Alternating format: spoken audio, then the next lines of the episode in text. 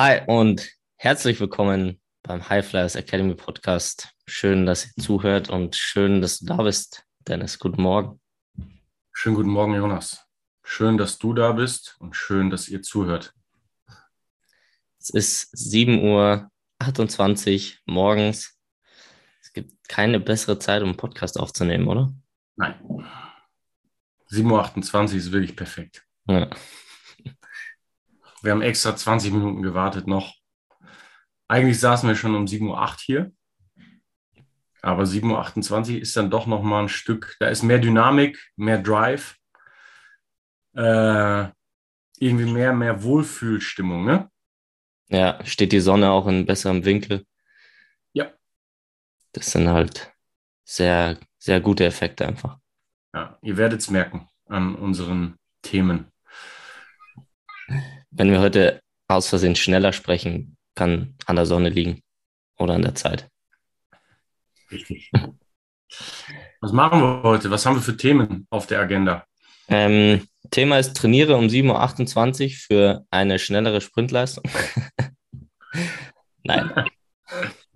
Nein. Äh, ja, wir haben, wir haben richtig coole Themen. Ich liebe auch immer unsere Gespräche davor, heißt natürlich auch oder überhaupt so ein bisschen das Vorgespräch einfach auch, okay, was erzähl mir so, das, das bringt so ein bisschen das, das Feuer noch mal ein bisschen mehr rein. Also weil es einfach Themen sind, die wir wirklich einfach verändern wollen und wirklich einfach auch den Wert auch für euch sehen, um das rauszugeben. Also wirklich, ja, der Wert ist einfach äh, ja immer hoch und das, keine Ahnung, spüre es mir so ein bisschen davor, so, okay, geil, let's go. So, lass uns genau über das Thema sprechen weil es auch einfach für euch da draußen einfach total wertvoll ist. Ähm, in unseren Augen, aber wenn ihr da nochmal Themen habt, könnt ihr uns da auch gerne noch was zuschicken. Dann können wir auch darüber sprechen. Und zwar haben wir ein Thema aus der Praxis. Und zwar, wie kann die Veränderung des Strength and Conditioning in Deutschland praktisch aussehen? Und zwar ist das Thema mit einem externen Trainer, obwohl du in einem Teamsport trainierst. Jetzt arbeiten wir beide im Teamsport, jetzt sind wir beide Athletiktrainer in einem Teamsport und haben natürlich beide die Erfahrung, wie das abläuft, wie läuft es im Verein ab, was hast du für Möglichkeiten, wie ist die Struktur, gibt es Begrenzungen etc. und so weiter. Und das heutige Thema, worüber wir sprechen wollen, einfach um euch auch zu unterstützen, um euch auch ein bisschen den Einblick in die Praxis zu geben, ist, dass selbst bei uns in Vereinen Athleten externe Trainer haben. Warum ist es so? Weil das die Zukunft vom Strength and Conditioning in Deutschland ist. Ganz einfach es ist als Athletiktrainer, ähm, du kannst äh, auf jeden Fall auch noch Erfahrungen teilen, einfach weil du bist ja noch mal ein bisschen länger in einem Verein, hast auch von, Jugenden bis Herrenbereich auch alles, äh, ja, sagen wir mal, über einen längeren Zeitraum auch noch mal ein bisschen durch, äh, durchlebt wie ich. Aber selbst für mir ist es jetzt eben auch, wird es relativ schnell deutlich, dass du halt als Athletiktrainer durch verschiedenste verschiedenste Themen einfach Limitierungen hast, was vielleicht auch notwendig ist durch Stundenanzahl im Vertrag, durch gemeinsames Training als Team und und und. Es sind viele Sachen, die ja auch sehr positiv sind, aber sie limitieren halt einfach für die individuelle Entwicklung eines Menschen oder des Athleten oder der Athletin. Und ähm, genau, da wird relativ schnell ersichtlich, dass du als Athletiktrainer einfach noch nicht die Struktur hast, um jeden Einzelnen vollends so zu entwickeln, dass er das komplette Potenzial ausschöpft, das, was wir mit der High Flyers Academy machen wollen. Einfach das Potenzial des Einzelnen einfach noch viel, viel mehr entwickeln, weil einfach noch so viel möglich ist. Und da war eben auch letztens die Situation, äh, dass ein Spieler auf mich zukam und auch das abgesprochen hat, beziehungsweise auch mit dem Cheftrainer und so weiter, dass er extern einen Trainer hat. Was für mich natürlich erstmal, also im ersten Moment, ich fand es richtig geil. Zugleich fand ich auch so, ah, okay, ist komisch, weil eigentlich möchte ich ihn ja trainieren. Mhm. Aber es war direkt sofort klar, der muss es machen, weil jeder einfach selbst entscheiden kann, okay, welcher Trainer tut mir gut, was brauche ich da. Natürlich muss eine gute Kommunikation herrschen, das ist total wichtig. Aber das war für mich ein sehr, sehr gutes Beispiel, dass es eben in der Praxis auch schon so funktioniert und funktionieren kann, um den einzelnen Athleten weiterzuentwickeln. Weil es, mir ist auch klar, dass nicht jeder Athlet oder Athletin mit mir trainieren kann oder von mir auch Dinge annehmen kann, sondern von dir, von anderen Trainern, von der Trainerin, einfach, ähm, ja, weil es die Individualität des Menschen einfach auch äh, ja, hergibt oder das einfach so ist, dass du nicht von jedem was annehmen kannst. Und deswegen, es ist in der Praxis schon so, dass es gemacht wird. Und dahingehend auch der Appell oder die, die Unterstützung von uns an euch. Sprecht darüber mit den Trainern. Es wird schon so gemacht und so können wir das verändern. Also indem er wirklich auch mit den Athletiktrainern darüber spricht, mit dem Cheftrainer, je nachdem, wo ihr natürlich einen ganz guten Draht habt, aber dass das einfach schon ein Teil der heutigen Praxis ist, aber auch ganz entscheidend ist und noch viel, viel mehr verbreitet werden darf, um wirklich was zu verändern. Ja, kann ich wenig, wenig hinzufügen. Äh, äh, perfekt. Kann man nur zu ermuntern, ähm, um, um das vielleicht auch äh, Athleten weiß nicht, ob sich da ein Athlet wirklich Gedanken drüber macht, aber ein Athletiktrainer angestellt im Verein muss halt Beispiel ähm, Daten sammeln. Ich weiß nicht, wie sehr das jetzt bei euch gemacht wird. Bei uns ist jetzt die erste Saison, wo wir wirklich auch sowas wie Richtungswechsel, Jumps, ähm, Force Exertion und so weiter sammeln, auswerten, ähm, die Trainingspläne schreiben, mit den Trainern kommunizieren, Anrufe tätigen und dann fallen solche Details, die eigentlich das, den individuellen Spieler besser machen würden, wie eben Supplementierung, ähm, vielleicht mal eine Session, ähm, hier das Stretching, was du machst. So, da, da, genau, sowas kannst, faciales Stretching, das kannst du ja nicht ich mache ja auch ein paar Sachen, die ich äh, physiotherapeutisch quasi gelernt habe. Ähm, so ein bisschen das Becken, ähm, lasse ich den Spieler mobilisieren und so weiter. Aber da, da muss ich halt so hands-on sein, ähm, dass quasi elf Spieler von zwölf dann rumstehen würden. Was mir sehr hilft dabei ist schon unsere App, weil jetzt jeder im Prinzip seinen eigenen Plan und sich den Load selber ausrechnen kann und so weiter. Aber trotzdem einem Spieler 100% Aufmerksamkeit zu widmen, das geht nicht. Und je größer die Gruppe, ne, desto kleiner der individuelle Teil der Aufmerksamkeit. Und da ist halt einfach ein Qualitätsverlust. Das, das lässt sich gar nicht anders bewerkstelligen.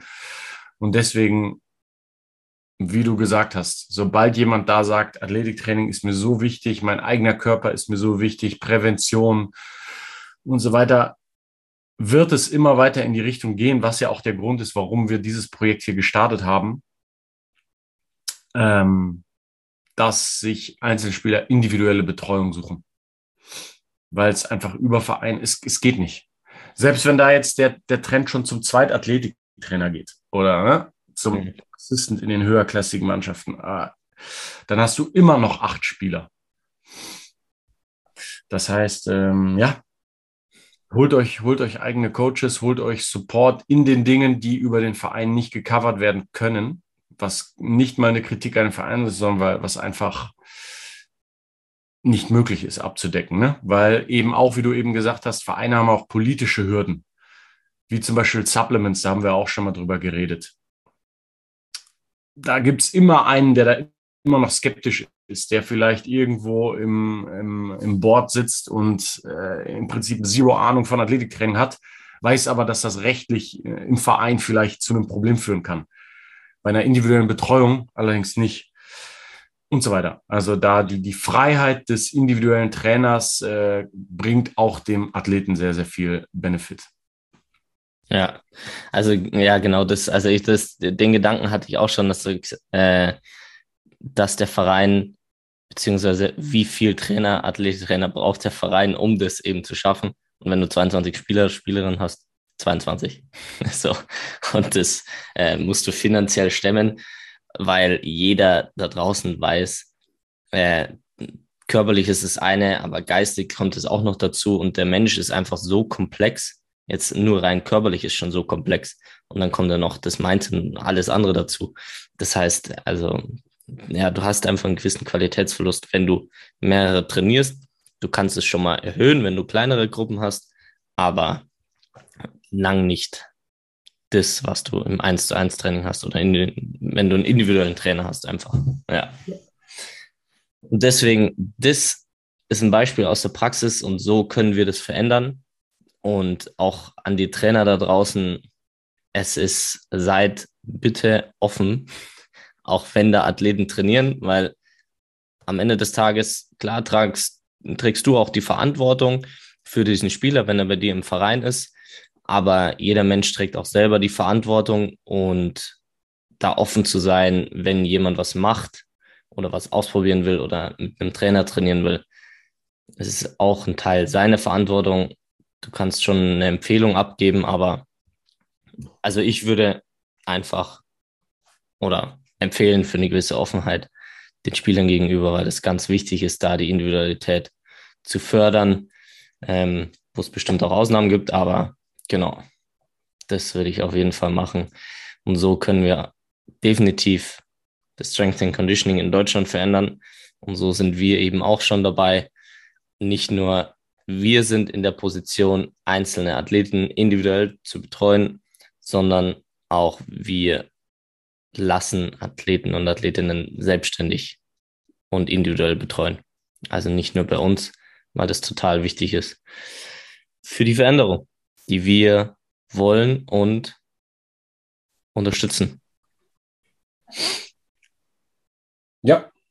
Und ein ganz spannender Punkt ist, das ist eine, eine gute Überleitung zu unserem High Flyers Highlight der Woche. Und zwar ist es nochmal zur Europameisterschaft, mhm. nochmal eine Laufdistanz, nochmal mit einer deutschen Athletin und nochmal mit Gold. Was ist das Highlight, Dennis? Ja, Madame Klosterhalven hat auf 5000 Meter Gold geholt. Und das alleine ist ja schon ein Highlight. Ähm, aber wir haben so ein bisschen die, die Story dahinter fanden wir auch richtig gut, weil sie halt vorher ähm, eine Corona-Infektion hatte. Und davor ist sie, glaube ich, 10.000 Meter gelaufen und Vierte geworden. Und sie hatte sich überlegt, ob sie bei den fünf überhaupt antreten soll und hat dann halt für sich die Entscheidung getroffen, ja, let's go. Und äh, wir fanden das eben irgendwie gut, so dieses, sag ich mal, bejahende und auch dieses Mindset zu haben, positive Entscheidungen zu treffen. Also gerade, ich meine, eine Corona-Infektion hat bei jedem unterschiedliche Auswirkungen, aber ähm, wenn es für Sportler eine schlechte Auswirkung hat, ist ja bekannt, dass es ein bisschen auf die, ähm, auf die Ausdauerleistung schlagen kann vielleicht wenn auch nur kurzfristig, aber ist auf jeden Fall schon vorgekommen. Und äh, dass dann eine Ausdauerathletin danach Gold holt, aufgrund so dieses Mindsets zu sagen, ich mache das jetzt und dann in einer überragenden Zeit bei der EM Gold holt, ist halt schon irgendwie eine, eine sehr, sehr starke äh, Story. Mhm. Ja, das finde ich auch. Und gerade das Mindset, das sprichst du an, die hatte auch äh, das, was ich jetzt nur so auch mitbekommen habe, als ich es da angeschaut habe, dass die auch in eigenen Trainer und dann eigentlich auch in Amerika trainiert, glaube ich. Also auch diese Individualität irgendwie hat und jetzt nicht nur den einen Weg geht, den alle gehen, sondern irgendwie ihren Weg und ihre Entscheidungen trifft. Und das zeigt ja irgendwie auch diese Situation wieder. Und äh, da habe ich den einen guten Spruch, ähm, was ich letztens gelesen habe, was da, glaube ich, gut dazu passt, ist Hope is not a strategy. Das heißt, du musst oder du darfst diese Entscheidungen treffen für dich. Und sie trifft einfach diese Entscheidung. Das heißt, sie übernimmt Verantwortung und lässt nicht einfach so passieren, so, aha, ich war krank und jetzt äh, laufe ich da und äh, jetzt bin ich da nur Vierte geworden, sondern nee, ich übernehme Verantwortung und ich mache das jetzt. Und dass dann Gold rauskommt, ist natürlich hammergeil. Und ein richtig, richtig, richtig, richtig großes Highlight. Ja. Sie hätte auch Vierte werden können oder Dritte oder Zweite. Wenn sie die Entscheidung aber nicht getroffen hätte, wäre gar keiner dieser Plätze möglich geworden. Also so dieses, dieses Grundsätzliche, ob du das jetzt auf Sport anwendest oder auf irgendwas anderes in deinem Leben, ewig lange rumzuüberlegen. Ich weiß jetzt gar nicht, wie der Prozess bei ihr war. Das ist jetzt ein bisschen weg davon. Ja. Aber ähm, so dieses positiv zu Dingen zu stehen und wenn man scheitert, das ist ja auch so ein Mindset-Ding, diese, das ist ja auch anscheinend ein sehr deutsches Phänomen. Jetzt, wenn du auch so Business anguckst und so, dieses, na, ich bleib lieber angestellt oder ähm, ne, ich möchte auch nicht scheitern mit meinem Projekt. So, da sind zum Beispiel die, die Amerikaner, was man so hört, vom, vom Mindset her anders, sondern sind progressiver in die Richtung, dass auch, dass auch, sage ich mal, von außen mehr geklatscht wird, wenn sich jemand etwas traut. Also, und hier ist immer so vielleicht so ein bisschen noch ähm, so ein bisschen Skepsis, Vorsicht, lieber den normalen Weg gehen und sozusagen lieber mal eine Entscheidung vertagen. Und so werden halt einfach keine großen Erfolge geboren. Klar kann man dann auch mal eine Niederlage einstecken und auch vielleicht auch zehn Niederlagen, aber darüber redet halt auch keiner mehr, wenn das elfte Mal, wenn du dich entschieden hast, ein Win ist. Ne? So, und darum geht's. Gibt's ja tausendfach Zitate, zum Beispiel von Michael Jordan, so dieses keiner redet mehr über die Würfe, die ich verworfen habe. Ne? Mhm. Extrem viele Game Winner daneben geworfen. Ja. Ja, aber fünf, sechs Entscheidende hat er halt reingemacht. Und ja, und das finde ich ist so ein bisschen bei so dieses, dieses Positive, diese Entscheidung zu treffen, ich mache das jetzt und dann zu Gold zu laufen, äh, das bildet das irgendwie ganz gut ab. Fanden wir beide cool. Ja, und nur so findest du natürlich dann auch raus, so, wo geht mein Weg hin, wenn du diese Entscheidungen triffst. Das heißt, wenn du rausgehst, wenn du, wenn du dich traust, einfach, wenn du klare Entscheidungen für dich triffst, machst du ja Erfahrungen, die dich dann zu dir bringen und zu dem, was du willst, wo, wo es hingehen kann, was möglich ist. Ja. Und genau dazu braucht es eben genau das Mindset und den Mut und auch Fehler. Ja, keine Angst vor Fehlern, keine Angst vorm Scheitern, keine Angst grundsätzlich, sondern schön in die Entscheidung reingehen, glaube ich, ist gerade im Sport. Ne? Ja.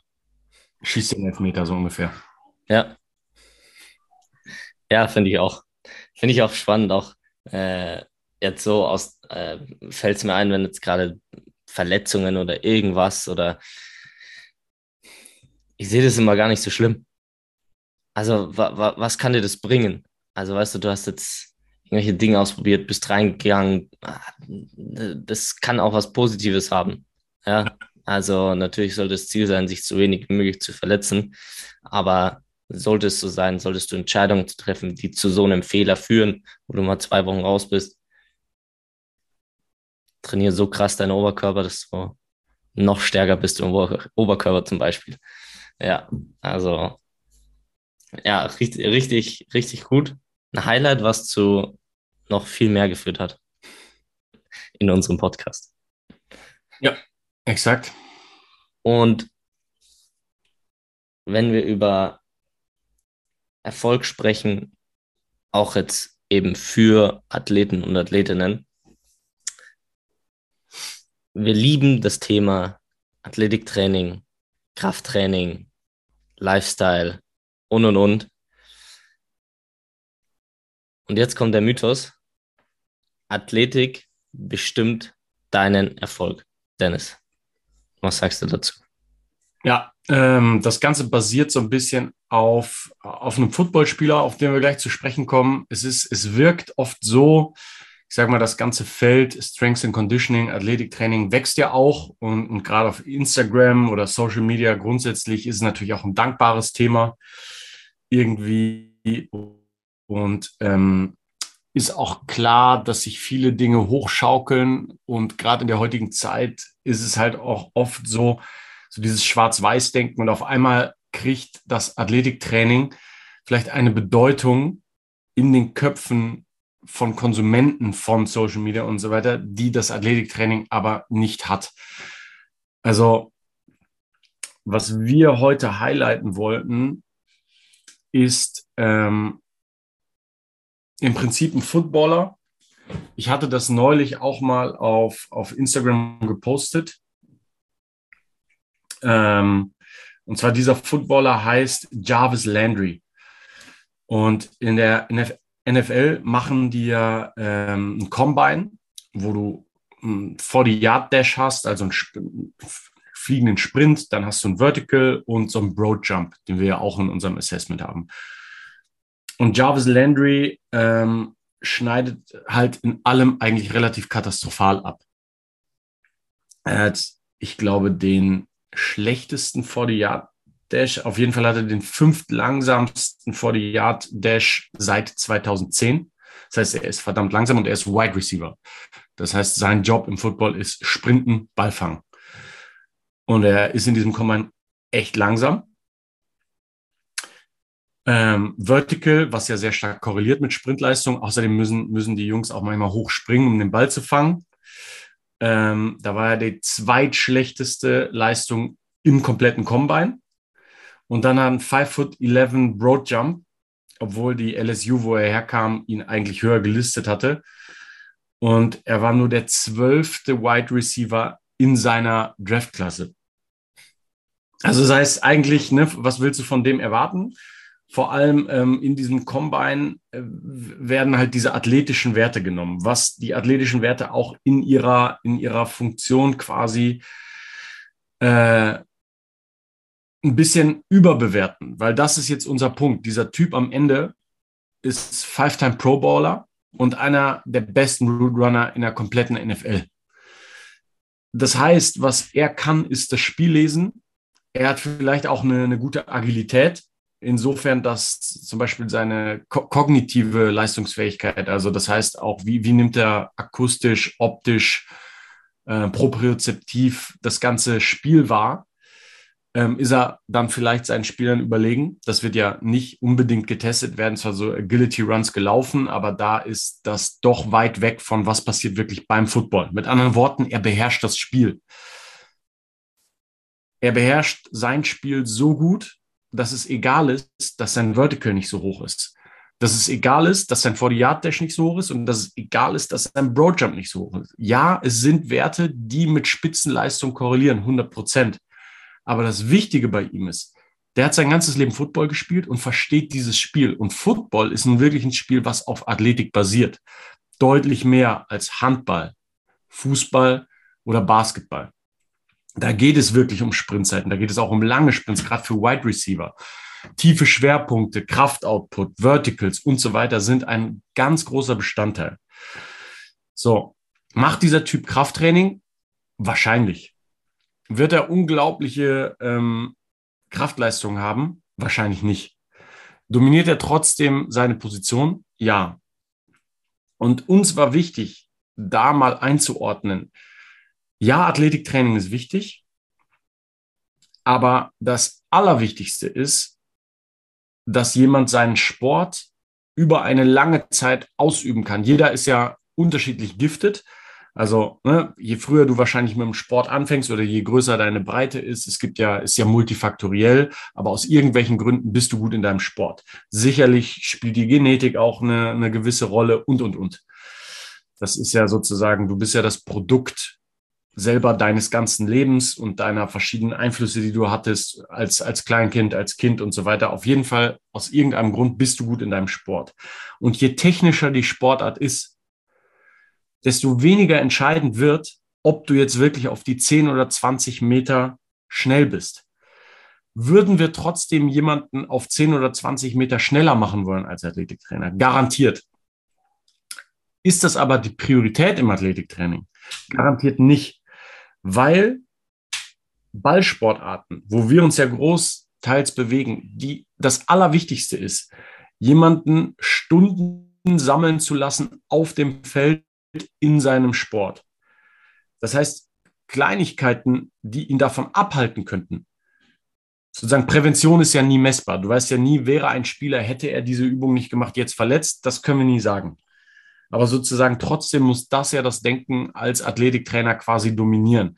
Weil der eine Zentimeter der, oder zwei oder drei Zentimeter, die er beim Vertical jetzt mehr hat, ist quasi verschwindend gering gegenüber dem Effekt, dass er zwei, drei, vier Spiele oder fünf, sechs, sieben Trainings mehr haben kann in der Saison, wo er einen Ball fangen kann, wo er mit seinen Teammates zusammen ist.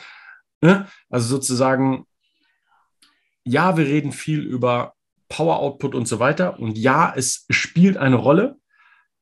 Aber die Rolle wird sozusagen, glaube ich, mittlerweile fast überbewertet. Auch aufgrund, wir kommen zurück zu unserem Podcast Nummer eins, ihrer Sexiness. Klar ist das beeindruckend, wenn jemand einen verdammt hohen Vertical hat. Klar ist es beeindruckend, wenn jemand den schnellsten 40-Yard-Dash läuft. Aber es ist keine Garantie dafür, dass er über Jahre konstant, äh, nehmen wir auch Tom Brady ist ja auch so ein Beispiel. Unathletisch as fuck, wurde auch, glaube ich, sehr spät, wurde nicht sogar in Runde drei oder so ge gepickt. Ja. Ich weiß gar nicht mehr, ne? Mhm. Aber fuck, der Typ isst halt einfach konstant Fleisch und Gemüse. Der Typ ist mittlerweile Mitte 40. Der Typ achtet auf seinen Körper. Der Typ versteht das Spiel wie kein anderer und ist deswegen der erfolgreichste aller Zeiten. Ja, also ja. diese Dinge sind deutlich mehr wert. Und bei Tom Brady zum Beispiel wird jetzt darüber gesprochen, da er mit Mitte 40 noch aussieht wie Mitte 25. Ja, ja, die Tom Brady Diet und so. Aber während der ersten Jahre redet natürlich keiner darüber. Sondern während der ersten Jahre sind es eher solche Leute wie dann im Basketball ist es ein Zion Williamson oder so, der durch die Decke springt, einen verrückten Körper hat und so weiter, diese athletischen Leistungen bringt, isoliert in ich sag mal, Laborverhältnissen. So wird das getestet, aber am Ende ist das wieder die Welt durch einen Strohhalm. Ja, wir sagen auch, die Kniebeuge hat Adaption, die wir aufs Spielfeld transferieren können. Das hatten wir auch, diese Transfer- und Adaptionsding. Aber wir müssen vor allem die Gelegenheiten des Transfers maximieren. Das bedeutet, ist schön, wenn du 10% Steigerung hast in deiner Front Squad über die Saison, ist super. Aber wenn du damit nicht aufs Spielfeld gehst, ist es wertlos, sondern du musst es irgendwo auch applizieren können. Du musst auf dem Court sein. Das ist wichtiger als die 10% äh, Strength Gain in der Frontkniebeuge. Und ein bisschen, das ist jetzt der letzte Satz nach diesem 5-Minuten-Monolog. Aber es ist manchmal schwer, das auszudrücken. Ne? Aber ich glaube, es ist klar geworden. Also so, der Fokus durch diese Sexiness von hier mein Athlet drückt 180 Kilo, ja, bringt ihm aber nichts, da er konstant am Fuß verletzt ist. Und dahin müsste das Athletiktraining eigentlich mehr gehen. Und deswegen haben wir das Beispiel von dem Footballer rangezogen, so die Werte im Athletiktraining sind gefühlt durch Social Media und so weiter overrated und die Zeit, die Leute unverletzt auf dem Spielfeld verbringen können, ist underrated. Period. Ja. Ja, also äh, ich, ich kann wirklich äh, wenig hinzufügen, aber das, da kommen wir vielleicht nochmal zu dieser Absicht auch, die wir in diesem Potenzial sehen, was wir verändern wollen. Es ist ja eben genau das, was wo, oder wofür steht dieses Strength and Conditioning. Und diese 10% mehr in der Frontkniebeuge sind gut, aber was ist die Absicht dahinter? Die Absicht ist nicht noch Performance, Performance, Performance und noch schneller, noch höher, bla bla bla, sondern verletzungsfrei, Spielzeit geben, mehr mit dem Trainer zu trainieren, der deinen Sport kennt, der dich dahingehend unterstützt, gerade im Jugendbereich. Es, athletische Performance ist wichtig, aber die Absicht dahinter ist nicht, der schnellste Spieler zu sein, sondern erstmal verletzungsfrei zu sein. Und wenn du konstanten Fortschritt hast, wirst du auch schnell sein. Keine Frage, weil das eben auch entscheidend ist. Deswegen machen wir auch diese Podcast-Folgen darüber. Die Absicht dahinter ist, verletzungsfrei zu sein. Und dadurch entwickelst du ja ein extremes Potenzial, weil du halt dann jemanden haben kannst, der talentiert in welchem Bereich auch immer ist, und extrem viel Zeit auf dem Spielfeld seiner Wahl verbringt und dadurch natürlich noch viel, viel mehr entwickeln kann, wie jemand anders, der immer wieder Verletzungen hat und, und, und. Also ex, ja, extrem gut. Das ist, das ist die, die Absicht des Strength and Conditioning in Deutschland eigentlich so das, was wir integrieren wollen, was ja dieses Potenzial in sich hat, um ja, richtig viel zu verändern. Ja. Es ist ein bisschen, es ist ein bisschen so, die Wichtigkeit ist hochgekommen von Strength and Conditioning, aber gleichzeitig ist es auch viel missverstanden worden. Mhm. Sozusagen dieses Chasing Numbers. Ja, also ich würde auch sagen, dass es eine große Rolle spielt, Kraftleistungen, vor allem aber dann wieder das Verhältnis zueinander und dann auch wieder die Qualität der Ausführung. Und das Ziel ist in erster Linie, den Sport ausüben zu können. Und in zweiter Linie, wenn das alles gut läuft, gehen auch die, auch die, auch die Kraftleistungen hoch. Step ja. by Step, langsam über die Karriere. Aber deinen Sport wirst du nicht dominieren durch fünf Zentimeter mehr Vertical. Passiert nicht. Ja. ja. Weil dafür sind die anderen Dinge einfach auch zu wichtig. Das, was wir immer wieder herausstellen, die Technik Klar, du kannst immer schneller wie dein Gegenspieler sein, aber wenn du den Ball nicht werfen kannst oder nicht stoppen kannst oder schießen kannst, äh, ja, du kannst vieles ausgleichen, aber das wird nicht passieren oder nicht so. Und äh, ist, deswegen ist es nicht das Entscheidendste. Also Athletik bestimmt nicht deinen Erfolg. Das ist was anderes. Es unterstützt ihn sehr, sehr gut, wie du sagst, von der Hierarchie kommt es schon danach, dass du viel Zeit auf dem Platz verbringst oder auf dem Court, wo auch immer. Und deswegen, ich danke dir für deinen Monolog. Er war richtig gut und sehr, sehr, sehr wertvoll, weil das eigentlich das Athletik nochmal in das richtige Licht rückt, wo es sein darf und einfach, finde ich, ja, es strahlt deutlich deutlich mehr in diesem Licht und macht mehr Sinn und fühlt sich besser an. Und das ist der Platz des Strength and Conditioning in Deutschland. Und da rücken wir das hin, gemeinsam mit euch. Und deswegen war der Monolog mehr als wichtig. Nice. It's a wrap. It's a wrap. Thank you very much, Mr. Tannhäuser, for the great morning. Sehr gerne. Ich danke dir, Dennis. Ich wünsche dir einen wundervollen Tag. Ich dir auch. Euch auch. Euch auch. Like, subscribed, shared. Schreibt uns Fragen. Das ist geil, ja, stimmt. Ja. Gut, dann hören wir uns nächste Woche. Bis nächste Woche. Ciao, ciao. Ciao.